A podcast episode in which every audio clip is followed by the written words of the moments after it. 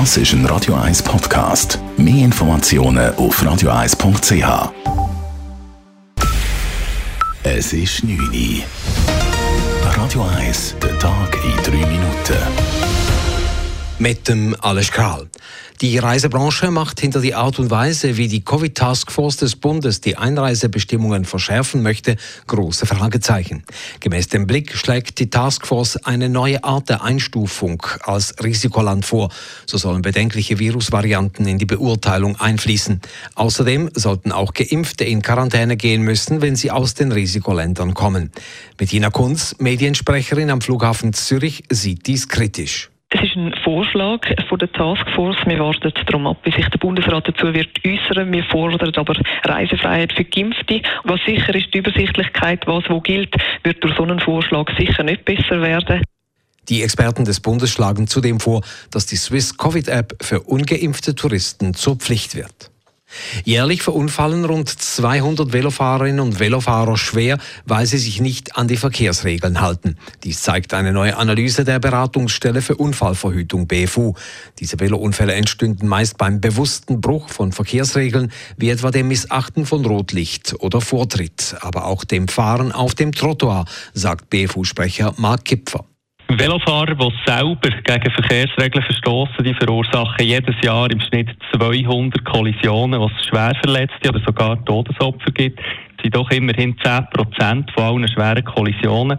Und wer bei diesen Unfällen am häufigsten schwer verletzt wird, sind die Velofahrer selber. Um die Situation zu verbessern, sollten Velorouten entstehen. Wichtig seien außerdem strikte Polizeikontrollen von Velofahrern und das konsequentere Verteilen von Bußen. Norwegen gedachte heute der 77 Todesopfer der Terroranschläge in Oslo und auf der Insel Utøya vor genau zehn Jahren. Im ganzen Land läuteten gleichzeitig die Kirchenglocken und es gab den ganzen Tag über verschiedene Gedenkfeiern. Daran nahmen Spitzenpolitiker, aber auch Überlebende des Anschlags teil. Der Rechtsextremist Anders Breivik hatte am 22. Juli 2011 zunächst eine Autobombe in Oslo gezündet und fuhr danach zur Insel Utøya, wo er 69 jugendliche Teilnehmer Teilnehmer eines Sommercamps erschoss.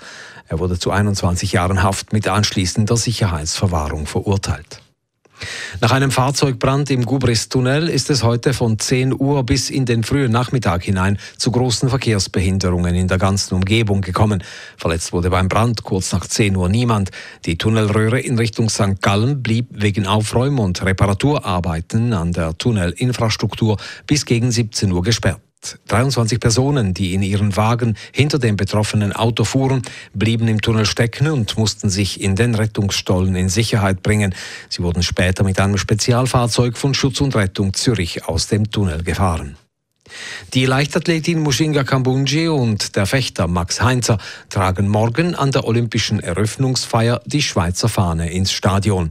Im Sinne der Geschlechtergleichheit werde zum ersten Mal ein Mann und eine Frau gemeinsam die Fahne tragen, teilte Swiss Olympic heute mit. Die Schweiz wird das 85. von 206 Nationen morgen Mittag Schweizer Zeit ins Olympiastadion in Tokio einlaufen. Radio 1 Wetter. Nach einer klaren Nacht erwartet uns morgen am Freitag wieder ein sonniger Hochsommertag. Über den Bergen gibt es harmlose Quellwolken und gegen den Abend ziehen bei uns Schleierwolken auf. Temperaturen am frühen Morgen um 13 bis 15 Grad, am Nachmittag bis 29 Grad. Das war der Tag in 3 Minuten.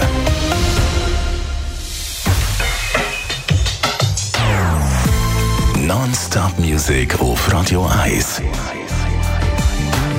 Die besten Songs von allen Zeiten. Non-stop. Radio 1.